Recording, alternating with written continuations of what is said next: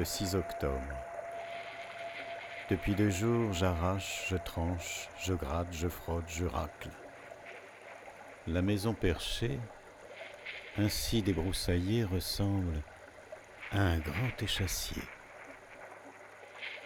Dans le bureau s'alignent les bocaux, les flacons, les fioles, mes livres de référence, traités d'entomologie, inventaire et catalogue de l'épidoptère d'Amazonie.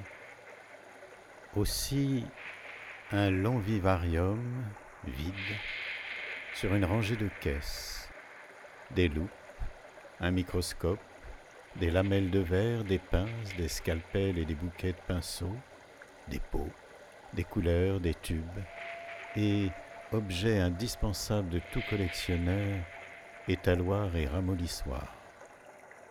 Accroché à un clou, deux filets à manches télescopiques. Dans la chambre, le hamac, au plafond le ventilateur immobile et boudeur, près de la fenêtre une chaise, et surtout sur la table, mes trois boîtes vitrées, mes boîtes brunes mais indispensables, mais inséparables. Trois boîtes de papillons, trésors rescapés de l'enfance pour certains.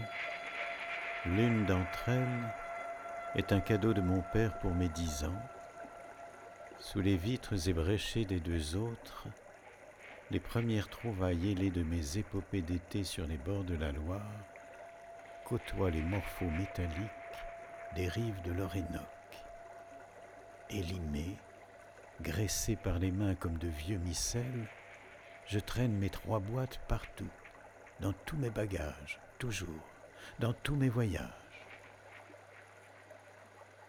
Minuit dix, de l'une sur l'autre rive, effilée.